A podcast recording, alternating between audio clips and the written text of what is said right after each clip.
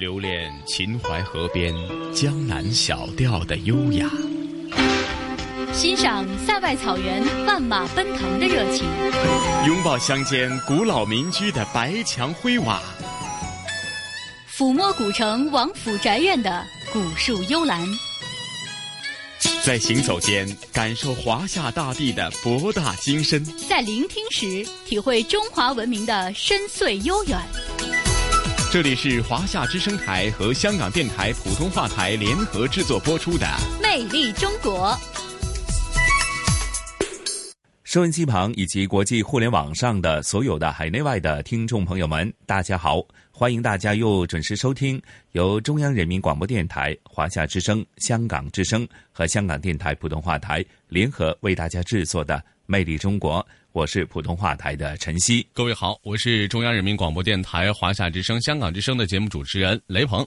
陈曦你好，雷鹏你好，是相隔了一段时间呢，也过了这个农历新年哈。那在今天的节目当中，为我们魅力中国的听众朋友带来哪方面的具体的内容呢？嗯。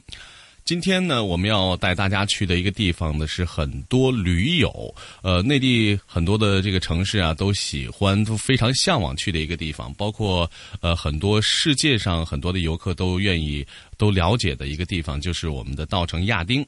呃，提到大稻城亚丁呢，呃，它是位于四川省甘孜藏族自治州稻城县香格里拉镇的亚丁村，呃，它也被称为了最后的香格里拉的土地。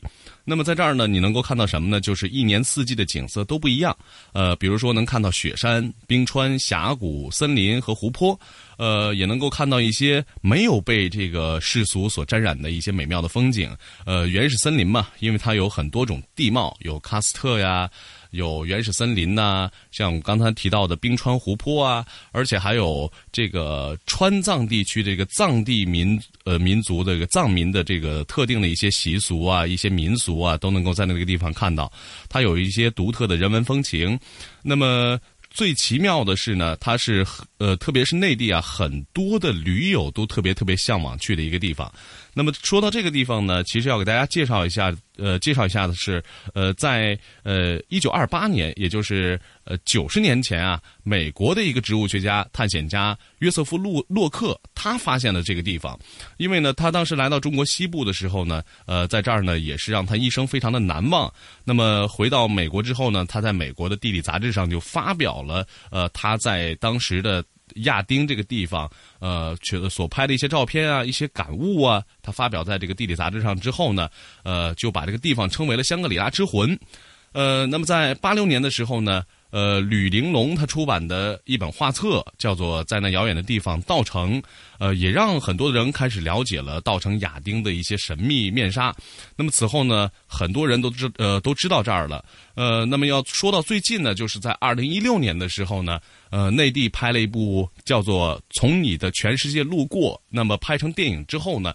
这个电影播完之后呢，呃，因为有很多取景地在稻城亚丁，所以说也有很多的驴友啊，包括很多的电影观众看完之后呢，对这个地方非常的向往，呃，所以说，呃，这样一个地方也让很多的游客趋之若鹜，呃，再加上呢，四川本来就是一个旅游大省，有很多很多，呃，诸如像这个黄龙溪呀，呃，诸诸诸如像那个卧龙自然保护区呀。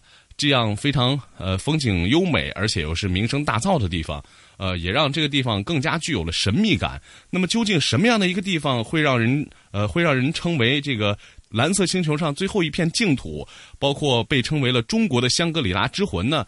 呃，很多很多的人可以说是对这个地方是不仅是有有着向往，同时呢，又对它有着一个深深的一个。内心有一个深深的崇敬，特别是想在一个合适的季节，比如说呃春天的时候、夏天的时候，能够到这个地方来感受一下，到底这个作者笔下作者的这个照片里边的这个情况，呃呃风景是不是真的如这个呃作家写的那么好，或者说是如这个呃地理杂志上发表的那么好？所以说，很多人都愿意亲眼来。一睹它的芳容，是的，的确如此哈。那呃，雷鹏啊，通常我们都说呢，呃，一个令人去到的时候呢，有一种洗涤心灵的一种境界的一个地方，甚至你看到它的蓝天白云是如此的纯净。那看到可能呃，相对在城市繁嚣、城市生活的人们呢，你去到一个是抛离了都市的繁嚣，或者从他们呃日常的社会生活当中，或者简简单单的这个呃农民的这个劳作当中，你会体会到另外一种呃生活的态度、生活的一种境界。或许呢，很多人。都呃，尤其是大都市的人们呢，追求这种呢呃恬静的生活的那种呃追求呢，往往在这些时候，或者我们看到这一些呃旅游风光片，或者在电影的场景当中看到这些令大家曾经是如此的向往的那种呃呃环境或者那种氛围的时候呢，你自然就会有一种莫名的冲动，哎。那我们什么时候去感受当地的这种人文风情啊？那么接下来我们就呃事不宜迟，赶快通过我们的节目给大家来感受一下稻城亚丁的神秘和它的绚丽多彩。好，咱们一起出发。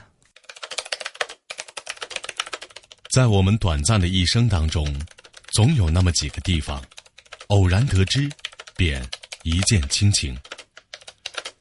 每一个想去四川的旅行者。无论是旅行大牛还是小白，大概都会将一个名字写进必去目的地的清单里，那便是稻城亚丁。稻城亚丁是一个风景如画、美得出奇的地方。每每听到这样的话，我都有点不以为然。直到看了电影《从你的全世界路过》后，我对稻城亚丁的认识开始有了改变。电影里很多取自稻城的镜头都十分唯美，这让我对稻城亚丁产生了向往。越是深入了解稻城，越对它的美景产生浓厚兴趣。终于忍不住来了一趟说走就走的旅行。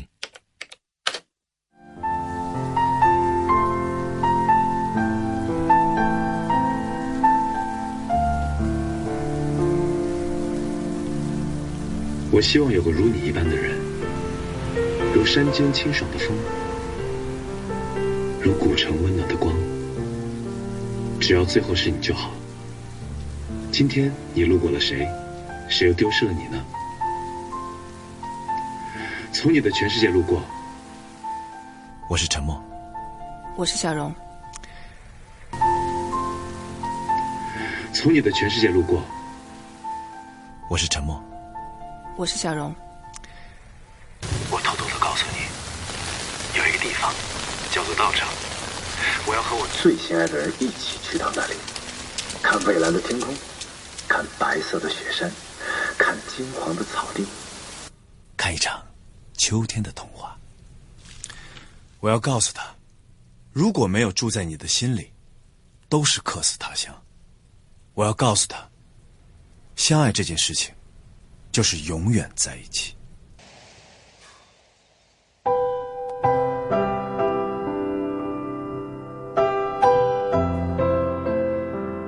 一定要和最心爱的人一起去稻城，在稻城冰雪融化的早晨，在布满星辰斑斓的黄昏。这是电影《从你的全世界路过》里邓超饰演的电台 DJ 陈默说的一句话。而故事的后半部分重要情节，也发生在这个叫稻城亚丁的天堂。稻城亚丁景区管理局导游卓玛曲张。嗯，亚丁国家级自然保护区呢，位于四川省甘孜藏族自治州稻城县的南部，它属于是横断山脉沙鲁里山系，东南呢连泸沽湖、丽江，北连理塘香城，与云南香格里拉是毗邻。亚丁呢，目前是国家级自然保护区、省级风景名胜区。在二零零三年的时候呢，被联合国教科文组织评定为人鱼生物圈保护网络成员单位，成为了咱们甘孜州唯一一个世界级的名片。亚丁在藏语里面呢，被称为“念青贡嘎日松贡布”，意思呢就是汉语翻译过来是“三座护法大雪山之圣地”的意思。雅丁的主要的核心区呢，它是以三座雪山为主，分别是北峰仙乃日雪山。仙乃日雪山呢，它是咱们稻城县境内海拔最高点，是六千零三十二米，它是观音菩萨的化身。象征着慈悲。然后呢是东风向诺多吉，东风向诺多吉呢，它是呃我们的这个啊金刚手菩萨的化身。金刚手菩萨呢，它就象征着正义和力量。它的海拔呢是五九五八。然后就是南风央迈勇，南风央迈勇呢，它是呃文殊菩萨的化身。文殊菩萨呢，它是呃象征着那个智慧。啊，它的海拔跟这个象德多吉是一样的。对，雅丁的整个区域的总面积是一千四百五十七点五平方公里，原始森林达五百六十多万五百六十多平方公里。在一九九六年的时候呢，亚丁升级为县级自然保护区，以区内的亚丁村命名为该保护区，沿用至今。亚丁呢，在藏语里面有两层意思。第一层呢，捏定就是捏嘛，就是向阳之地的意思，太阳的意思，捏嘛就是。然后就是内定，就是圣山的意思，就是被称为依靠圣山居住的小村庄。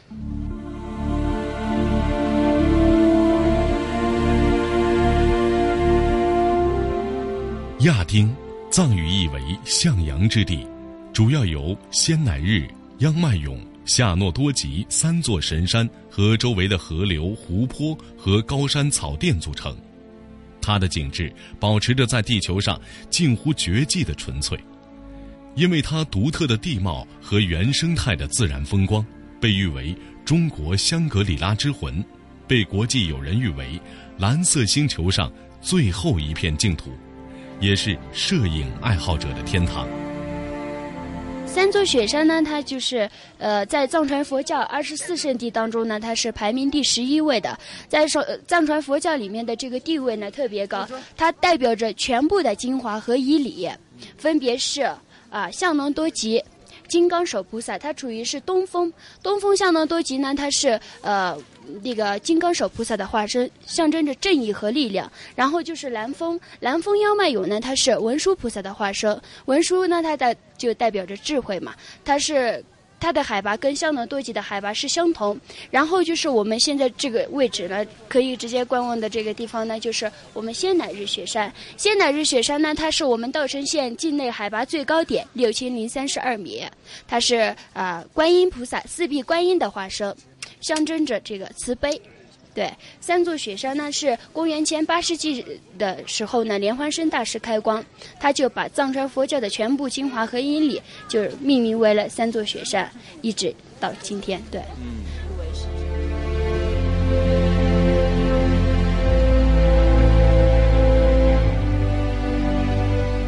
一九二八年，美国植物学家、探险家约瑟夫·洛克来到了中国的西部。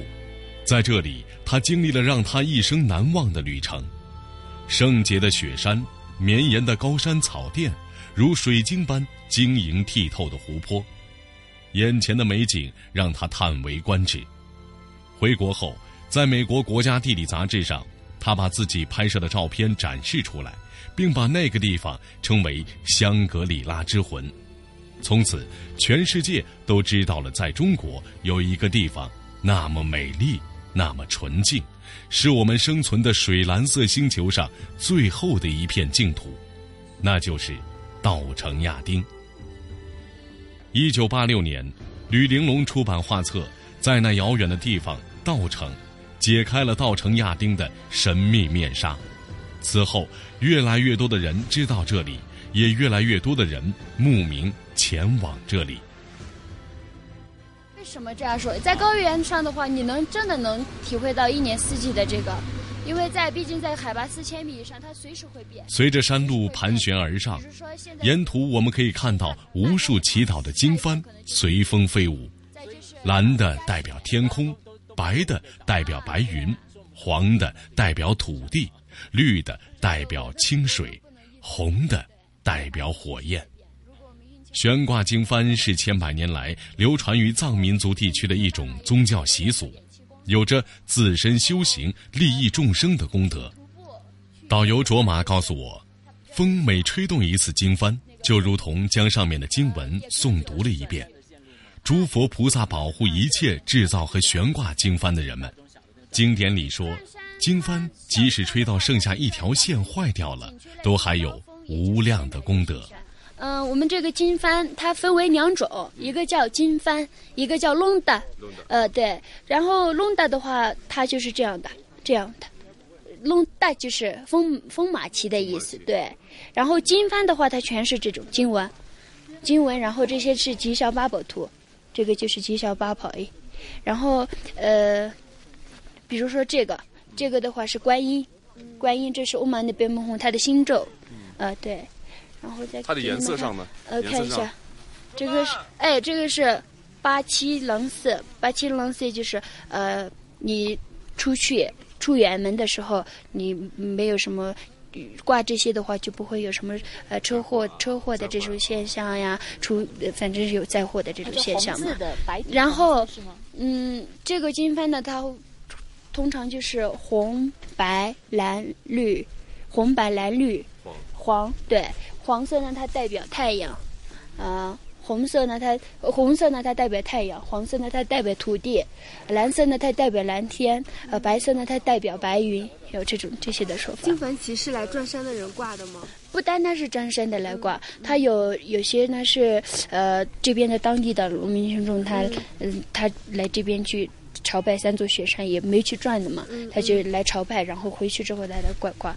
然后有些呢，他是在。指定的每，比如说农历的四月十五啊、十五号、三十号都是一个殊胜的一个，对一个天嘛，就是一那天嘛，然后他就会来挂。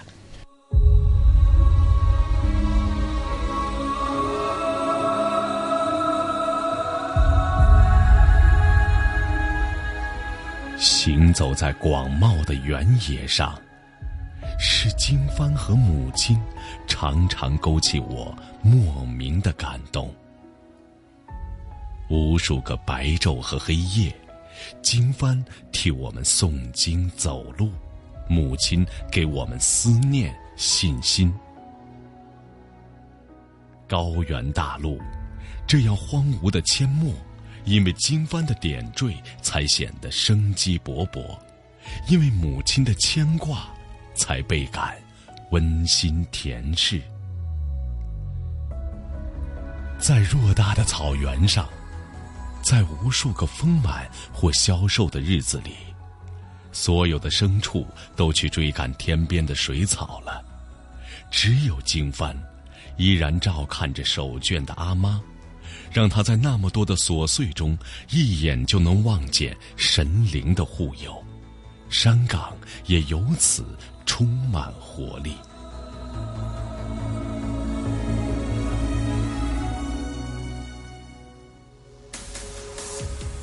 藏人把经幡悬挂在比高原还高的山巅，不去惊扰他们，让五彩的布条在风雨中，在星空下无声的飘扬，时时提醒人们。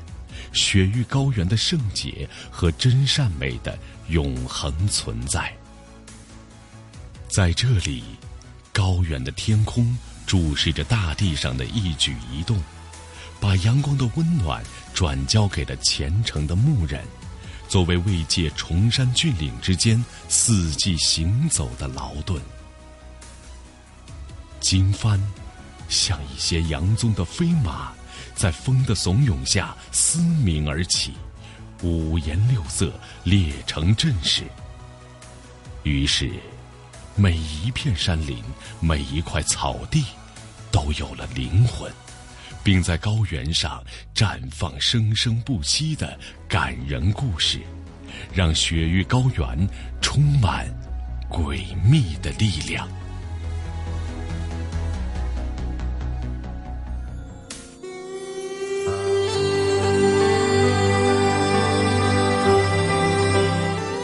亚丁景区主要由神山和周围的河流、湖泊和高山草甸组成。景区其实不大，两天的电瓶车加徒步就可以把大部分的景点看完，但又不会太累。壮丽神圣的雪山、辽阔的草甸、五彩斑斓的森林和碧蓝通透的海子，雪域高原最美的一切几乎都汇聚在此。亚丁给人的经验无法。用言语形容。一只你又来稻城了吧？这里定位是冲古寺，我向你求婚的地方。抵达这个目的地呢，我就会对你说，因为是最蓝的天，所以你是天使。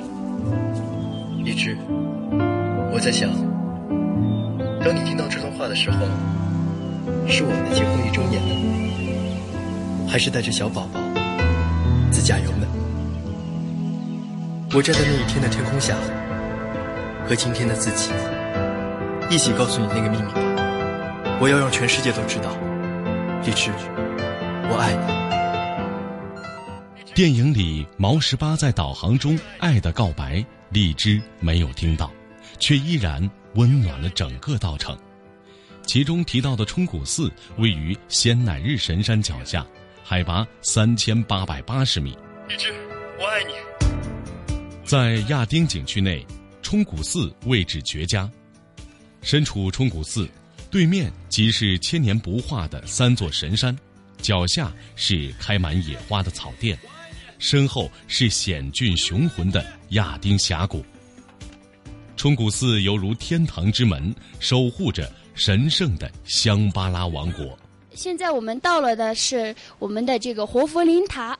这个活佛林塔呢，是五世达赖喇嘛的弟子嚷江根丘加措修建的。这这个呃活佛林塔呢，就是这个嚷江根丘加措的这个舍利子呢，就供奉在里面。这个前方呢，是我们的冲古寺。冲古寺呢，它以前是一个呃没有建寺之前，它是一个呃堰塞湖。后来呢，咱们这个五世达赖的弟子嚷江根丘嘉措呢，他就呃。用我们藏传佛教的非常著名的两个经经文，一个叫甘珠尔，一个叫丹珠尔。当时他就，呃，就是建寺嘛，他就把这个埋在了寺底下，所以冲古就是填湖造寺的意思。嗯嗯，所以这个冲古寺呢有八百多年的历史了。当时嚷江根丘嘉措呢，他是一个就是弘扬佛法的一个大师。当时他来到了这边。他在这边修行的时候，我们仙乃日雪山给他就是托了一个梦，就说必须要在这里建个寺。后面后面呢，他就建寺的时候，这个老百姓呢就触动了山神，就老百姓就燃烧了疾病，燃烧了疾病之后呢，呃，他就染江哥就加措这个大活佛呢，他就把这个老百姓身上的疾病转移到了自己身上，后来他就圆寂了。呃，现在这个冲古寺呢，它是一个黄教寺庙，也是我们经过的那个贡嘎朗基宁寺的一个分寺。对，它属于是黄教寺庙。它里面呢，共有我们三座雪山的那个等身像。对。然后，对，这个就是。活佛灵塔，对我们下面看到的那种小的那种擂台呢，它就是呃马尼堆。马尼堆呢，它是由当地的这个信奉呢，信奉的这个老百姓呢，他就是呃日积月累堆起堆起来的。对，它是马尼的话，就是放一颗石头在上面，然后转一圈，就是念一百又一亿的这种功德。呃呃，下一站呢，我们是马上要到了这个素有天然盆景之称的冲古草甸。它也是我们从你的全世界路过的这个取景点。其实也是这部电影让对很多人慕名而来这个景对对对，呃呃，下一站呢，我们就是往前走，就是我们电瓶车服务中心，坐电瓶车一直延伸到咱们景区的核心区，也就是洛绒牛场。洛绒牛场呢，它是就是我们的景区的核心区，那三座雪山就在那里成品自行。一九二八年。约瑟夫·洛克来此考察时，曾在冲古寺住了三天。他透过寺庙的窗户，远眺月亮下宁静祥和的亚丁村。这就是詹姆斯·希尔顿笔下消失的地平线中美丽的蓝月山谷的原型。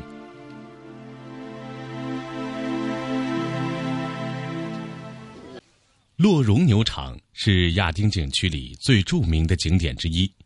背靠桑户主神山，是观赏神山的最佳地点。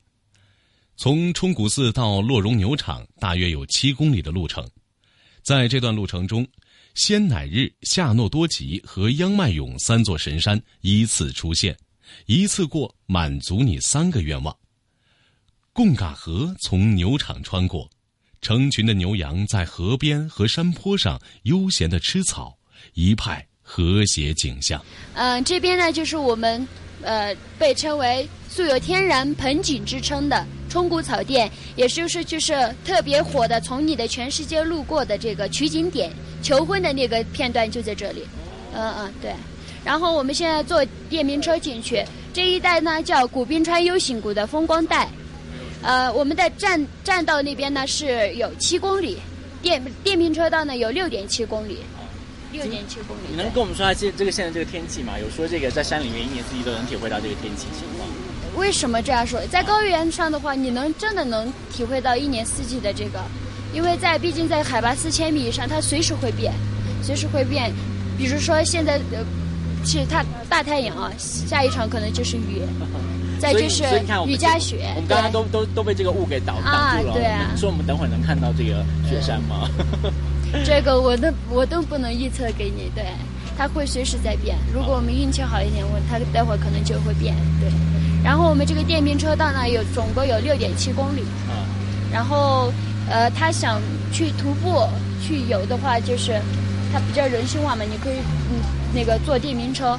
呃，也可以走路进去。是转山的线路吗？啊，对对。这就转山的线路。啊，对，转山的。啊，那你再介绍那个转山的那个大中小的那个转山的那个差。转山它小转的话，它是转咱们景区内最高峰，也就是仙乃日雪山。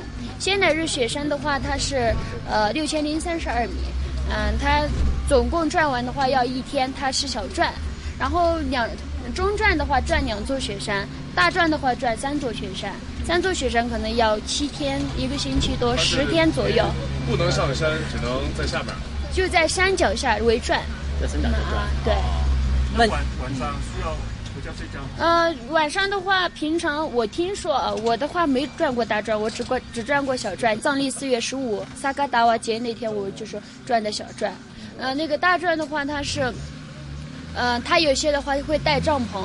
有些他不带的话，他可以可以在游牧的地区去借宿，借宿一晚。对，他会他会借的，他们会借。电影中求婚的场景是在洛绒牛场，亚丁自然保护区著名景点之一，海拔四千一百五十米，是附近藏民放牧的牧场。徒步转山的背包客常在此安营扎寨，观赏拍摄神山日出日落。这里也是当年美国植物学家、探险家约瑟夫·洛克在探秘亚丁时露营的地方。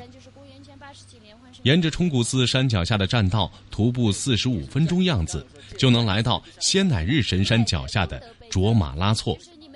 卓玛拉措也叫珍珠海，是仙乃日的融雪形成的海子。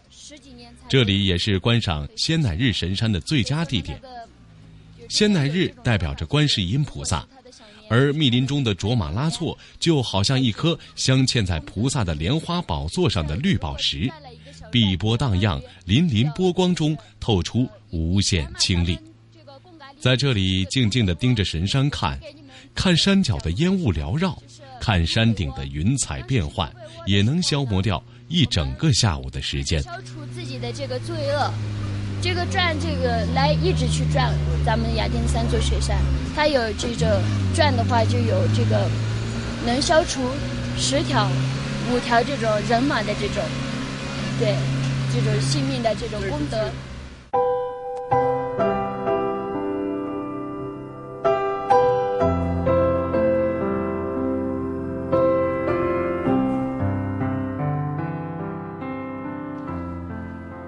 稻城有三个著名的海子：牛奶海、五色海、珍珠海。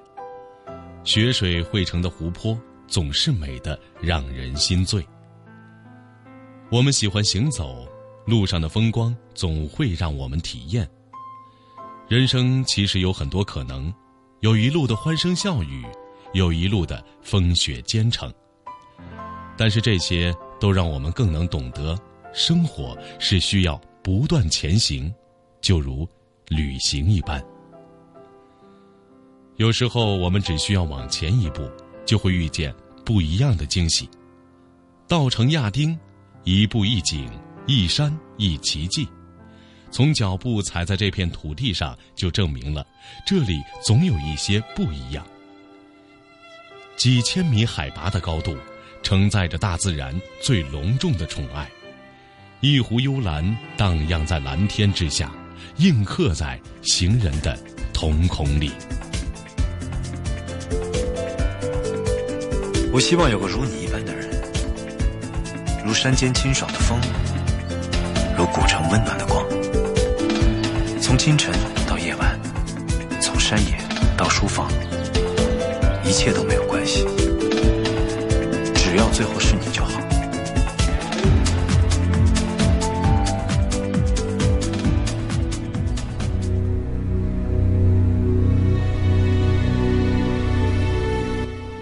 光如倾城，斜阳如丝。沐浴一场最浪漫的稻城亚丁，你才会知道，它宁静是美，热闹是美，温柔是美，恬淡是美。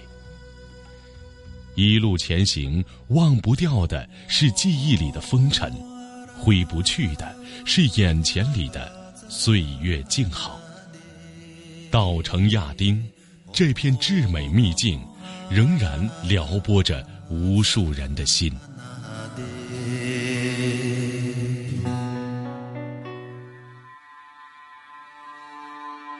我为什么来？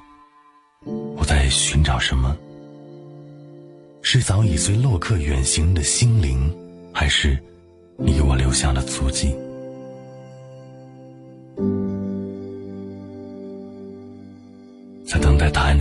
刻，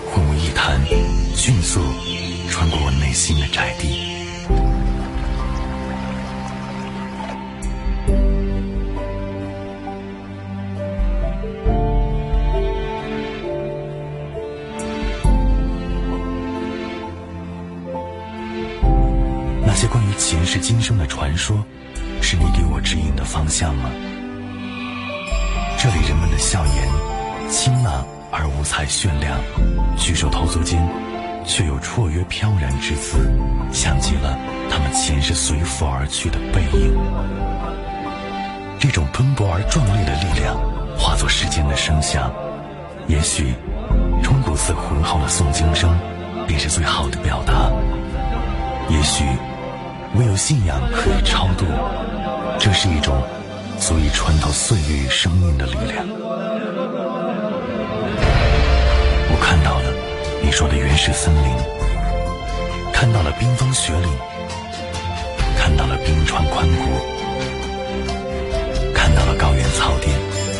你说的圣山圣水圣湖，我都看到了。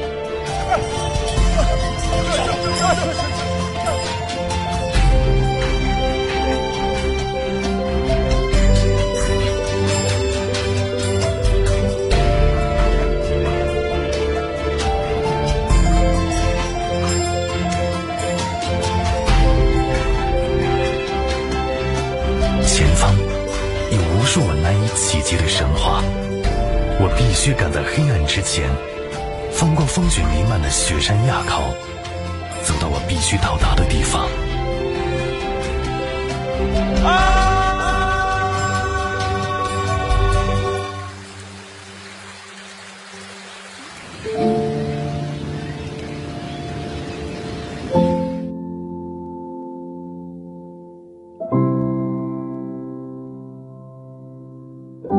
时间和空间的结束，也许是另一种新的抵达。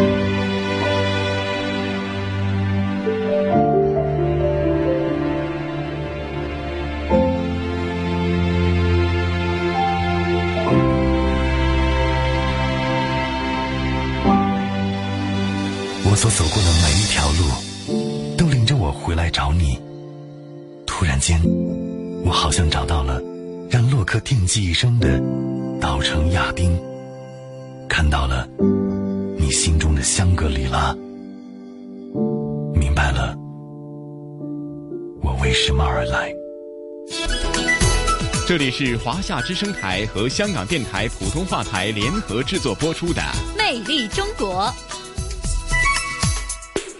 收音机前以及国际互联网上的各位听众朋友们、网友朋友们，大家好！您这里正在收听的是由香港电台普通话台和中央人民广播电台华夏之声、香港之声联合为您制作的《魅力中国》节目。各位好，我是中央人民广播电台华夏之声、香港之声的主持人雷鹏。互联网上的所有的听众朋友们，以及在收音机旁的听众朋友们，大家好，我是来自香港电台普通话台的晨曦。哎呀，雷鹏刚刚聆听了呃这一期咱们《魅力中国》的主题啊，最后的香格里拉。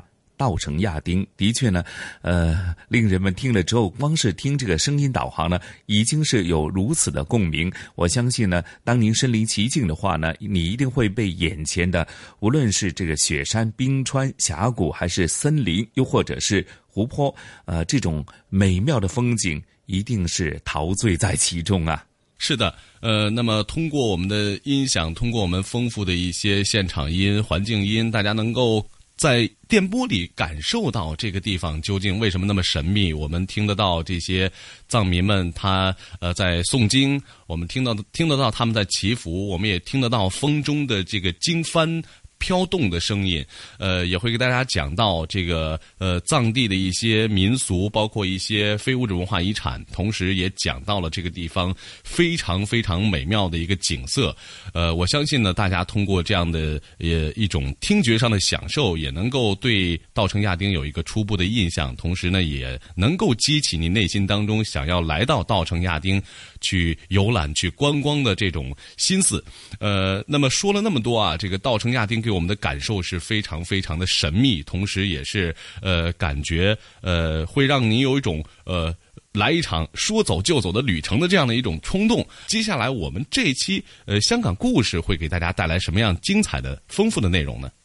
是啊，雷鹏说到刚刚你冲口而出的那句话，说来一场呢啊不不加思索的啊说走就走的一种这个旅游的境界呢，其实，在今天的节目当中，在香港呢啊的确相对来讲，比起稻城亚丁呢是简单的多，因为呢我们这一期的啊香港故事的主题是和大家去到。北大屿山郊野公园，那其实提到大屿山呢，想必大家已经是对这个呃大佛啊，或者是新兴减林啊等等呃这些呃大家比较有印象的。那其实呢，北大屿山的整个郊野公园的范围是相当的广阔的哈。那接着下来，在香港故事当中呢，同事雨波和嘉宾主持，来自中国旅游出版社的副总编辑一哥陈一年呢，将会和大家呃再具体的聊一下。逛一下，呃，整个北大屿山郊野公园的一些呃大家熟悉的一些呃人文景观。那比方说，呃，提到大东山，经常呢在很多呃我们香港的电视连续剧和电影当中都会出现它的背景。甚至说，呃，有些呃我们叫喜欢远足的人呢，喜欢去到这个大东山啊去看这个日出。甚至呢，它也呃附近也有凤凰山等等等等。那对于繁嚣的香港这个东方之珠大都市当中，那大屿山的整体的感觉呢，就是另外一种呃恬静的氛围，甚至是呃洗涤心灵的一个大好的机会。那既然提到这种呃境界的话呢，其实呃除了是呃呃可以抛开我们在日常的呃繁嚣的都市生活当中呢，与此同时，何尝不是自己？找机会呢，在节假日呢，去到北大屿山公园呢，去逛一逛、走一走呢，同时也是一个充电的好方法哈。那接着下来的节目时间呢，咱们就事不宜迟，马上聆听这一集的香港故事吧。嗯，好的。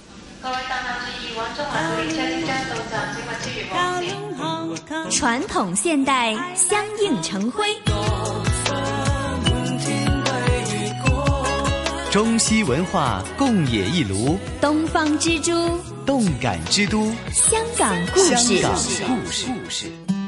欢迎来到香港故事节目时间。节目当中，雨波非常高兴，请来香港《中国旅游杂志》副总编辑陈一年一哥，你好，你好，大家好。继续我们的大屿山郊野公园之旅。上一集给我们大家介绍的是南大屿郊野公园，南北大屿，那么组成了一个香港其实呢占地面积应该说是最大的范围的郊野公园之一了哈。那么北大屿山郊野公园呢，也有超过两千公顷的土地。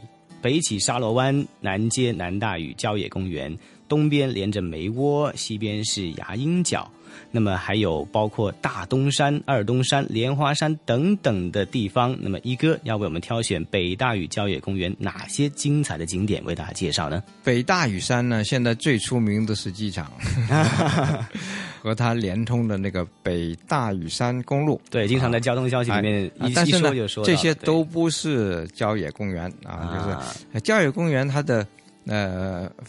范围呢就是郊野嘛，所以这些已经城市化了，OK，就不算啊。嗯嗯，哎，但是呢，这边的景观呢又跟它有点关系。嗯，因为很多人在这儿登山啊，嗯就是想看这些景。哦，哎，呃，还有呢，就是呃，因为东冲新市镇发展了啊，在就成为了一个呃旅游的集散地。嗯啊，大量的游客就是在这儿进入了大屿山，成为第一个站。啊，在那里停留啊，嗯，呃，吃的、玩的、喝的啊，都在这儿啊，并且这个呃北部啊，呃，其实有很多东西是跟跟呃南大屿是连在一起的啊啊，就是邻居啊，譬如啊，呃，这儿也有一座高山啊，在呃整个香港是排到第三，嗯啊，呃，第三高的。这个高度呢是八百啊六十九米，嗯，这个顶峰，呃，叫做大东山啊。嗯，大东山呢，实际上啊，它是呃南北交界啊，嗯，也就是分水岭了啊。哎，在这儿呢，也可以把它算到，哎，这这个就看我偏不偏心了。OK，嗯，我就把大东山啊就分到了北大屿啊。北大屿啊，为什么呢？这还有一个原因啊，呃，在。大东山周围啊，已经呃也设立了一个叫做大东山特别区哦，啊，这个特别区呢，呃，香港的二十四个特别区中唯一一个是跨着两个郊野公园的，嗯。啊，所以你给哪边都行，但是呢，呃，主要的啊，更多的是呃偏向北边，嗯嗯，好，所以呢，我就把它列到北边来。了，嗯嗯嗯，呃，还有一个原因就是，呃。北大屿山郊野公园的扩建部分啊，这个扩建部分它是独立的一个郊野公园啊。OK，呃，比这个北大屿郊野公园还要大。哦。它们合起来呢，呃，就就很大了啊。嗯，呃，就五千多啊啊公顷。嗯，这样他们就其实是不可分割的。嗯，另外刚刚说到的大东山呢，哈，其实也很多精彩的这个景观可以在上面欣赏到哈。留意到它的英文名其实叫做。日落山，但是它又是属于大东山，也就是上面的，到底能看到很大一片的东边的景象呢，还是其实它观赏日落更加合适呢？哎，多数人还是在这看日落。啊，嗯，哎，看日出呢就在啊凤凰山，在凤凰山啊，就他们好像有分工了哈，嗯嗯嗯，哎哎，它稍微低一点。啊，嗯，它的前面呢就会被挡啊，东边还是有一些遮挡的哈。嗯，西边呢，因为有西西边的呃地形挺好的，哦，所有的山都一级一级的往往下降。嗯嗯啊，另外呢，呃，有时候还可以连上了一些呃机场景啊。OK，哎哎，所以呢，呃，很多人是在这儿拍照，嗯拍拍日落啊，并且。哎呃，特别是到了秋天了啊，这边的芒草是很有名的哦。哎，就是漫山遍野都是芒草，是。呃，在逆光下啊，太阳对对对，哎，特别是呃日落斜阳照射下呢，这些芒草都是金金黄色的发亮啊，哎就很好看。很多人就在这个时候来啊，不光是拍风景，嗯，也拍人像，哎，有很多人呃拍靓女啊 啊。在这儿呢，就是你感觉呃不像香港，嗯啊，嗯就像呃草原呐呃，或者是在北方的一些景色啊，嗯，芒草对对对都对对发黄了。许多时候是去到欧洲啊，或者去到日本的这个一些地方，才能够感受到这种的景象的哈。啊对呃香港同样有。那么在几月到几月去是最为合适的？可以看到这种的哎香港的的秋天是很迟的，就是十一二月。到十一二月才上去在在北方已经是嗯冬天了，哦那在我们这儿呢还是最好的时候。啊，就能看到阳光照射下这个嗯啊，呃，金色稻穗般的芒草，那也可以嗯呃带上好的相机哈、留下珍贵的一些时刻。但其实这这里呢，这个相机也别太带太重了哈，因为还是要很多的这个、嗯呃体力啊，去进行行山行山嘛，跟郊野公园也是分不开的了哈，千万不能错过哈。北大屿郊野公园或者整个大屿山郊野公园范围有很多值得去欣赏、值得去发掘的地方，比如说呃弥勒山郊游径也是值得介绍的。呃，香港的郊野公园呢，很多都是跟呃郊游径嗯。结合在一起的，就是里边有很多的郊游径，嗯，其实就是呃编的很好的一种路线啊，让你去呃穿越啊嗯。这个郊野公园，在从中又得到很多的乐趣，嗯。啊，其中啊呃我前面啊就我在呃南大屿的时候我讲过的昂坪啊，嗯。在那。啊，就有一条郊游径啊，是叫做弥勒山郊游径。嗯，哎，但是呃，弥勒山是属于啊、北大屿的哦啊，嗯所以呢，呃，这个虽然有点分不清啊，嗯但是我还是把它归到了这个北大屿啊。嗯北大屿呢，呃，你要是走这条路，其实。呃，要从昂坪开始啊，嗯在昂坪啊绕过了这个宝莲寺，嗯，就有一条路啊，就可以啊走上这个啊，哎，弥勒山郊游径。嗯，啊，这个郊游径呢，让你能够环视整个昂坪。哦，哎，还有这个角度去看，呃，大屿山大佛呀。嗯哼，是很很好看的，就很、哦很壮观，因为呃居高临下。哦，哎、我们一般看呢都是仰视。啊、仰视的啊，在这儿呢哦是平视和俯视啊，哦啊还看到它的背景是海啊，哦。啊，还有很多的岛屿在海上，哇哦，哎、这是很好的，我我、嗯。我就是曾经为了这个点啊，我就。住在了青年旅社哇啊，在嗯青年旅社，就昂坪的边沿上有个青年旅社，嗯呃，这个是要登记的啊，就是不是说你你 walk in 就能住哦要预先对啊预先呢要要申预约了的预约的啊就啊。住在这儿啊嗯，你呃就是利用啊早上晚上的时间，啊对，哎呃傍晚和嗯清晨的时间啊就可以。走这条郊游径啊，嗯就能够嗯呃比较立体的，就全方位的去看昂坪和嗯。呃大宝莲寺嗯。和呃大佛啊，嗯。哎很好。另外呢，这个角度非常棒呃也也是看凤凰山的好地方。嗯啊，你不一定登上去，你啊。在这个呃相对的高度比较高的地方嗯。看啊，就不是太仰视啊，呃就是稍微有点仰视看这个呃凤凰山的山顶，嗯。呃也能看到大东山。啊哦。这个地方是一个很开阔的呃观景地，嗯哎呃也不舒服啊，不不，呃呃也不辛苦。也不辛苦啊，嗯而且能找到非常特别的角度，还真的是哈。以前要用这个平视角或者俯视角来看大佛的话，我都以为需要一些直升机啊，或者是航拍的效果才能够做到啊。哎，我有我那次啊，我还运气特别好。嗯，哎，我在这个尼勒山的时候，就是看、看凤凰山啊。凤凰山呢是当时下着雨。哦，下着雨呢，呃，也有很多云，但是突然间就、呃云飘开了，嗯太阳来了，嗯嗯嗯，这样呢就展出了彩虹。哇哦这彩虹呢正好又是在大佛的上空，哇哦，啊，那真是太好了啊！嗯，绝佳的一个缘分，还有运气啊！啊、那希望大家也能够啊捕捉到，不过真的是不容易遇上啊。如果能遇上的话，真的是要 make a wish 啊！今年的心愿就达成了，呃，心愿就是能够发现不一样的香港，发现不一样的大屿山。这一集香港故事，非常感谢一哥，谢谢。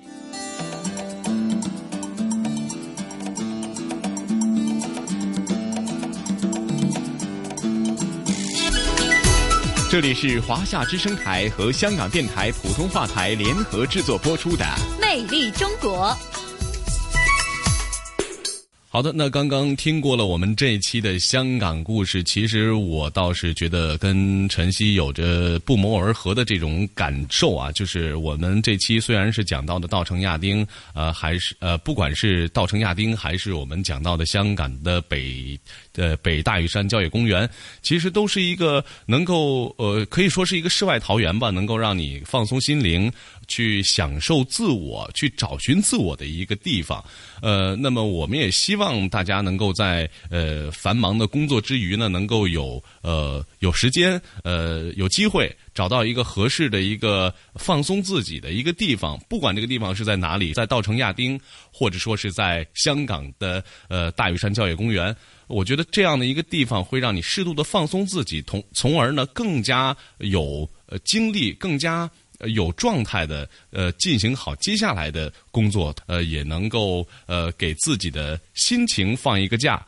我们经常说，呃，就是没事儿，有事儿没事儿，我们要来一场什么说走就走的旅程。其实，我觉得不论远近啊，我们都需要在工作当中或者是在生活当中有这么一次说走就走的旅程。是的，雷鹏讲的非常对啊。有时候呢，我们在呃日益的繁忙的社会生活工作当中呢，的确呢，很多时候呢，我们总觉得找很多理由说啊，这个工作量太多啊，又或者说没有时间出外旅游啊。其实呢，呃，看我们自己怎么去面对呃这在我们周围的一些，无论是人文景观，还是说呃哪怕是。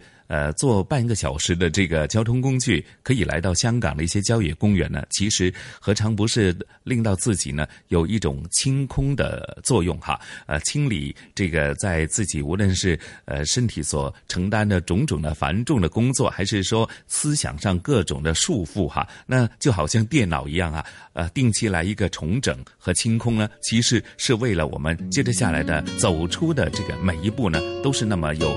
呃，这个信心那么踏实哈啊！说到这里啊，其实雷鹏啊，咱们好像有很多共鸣啊。不过呢，接着下来又得和大家做一个约定了，期待下星期同样的节目时间呢，收音机旁以及国际互联网上的听众朋友们呢，和我们一起呢，感受魅力中国带给大家的种种的感悟，好吗？好的，我们下周不见不散。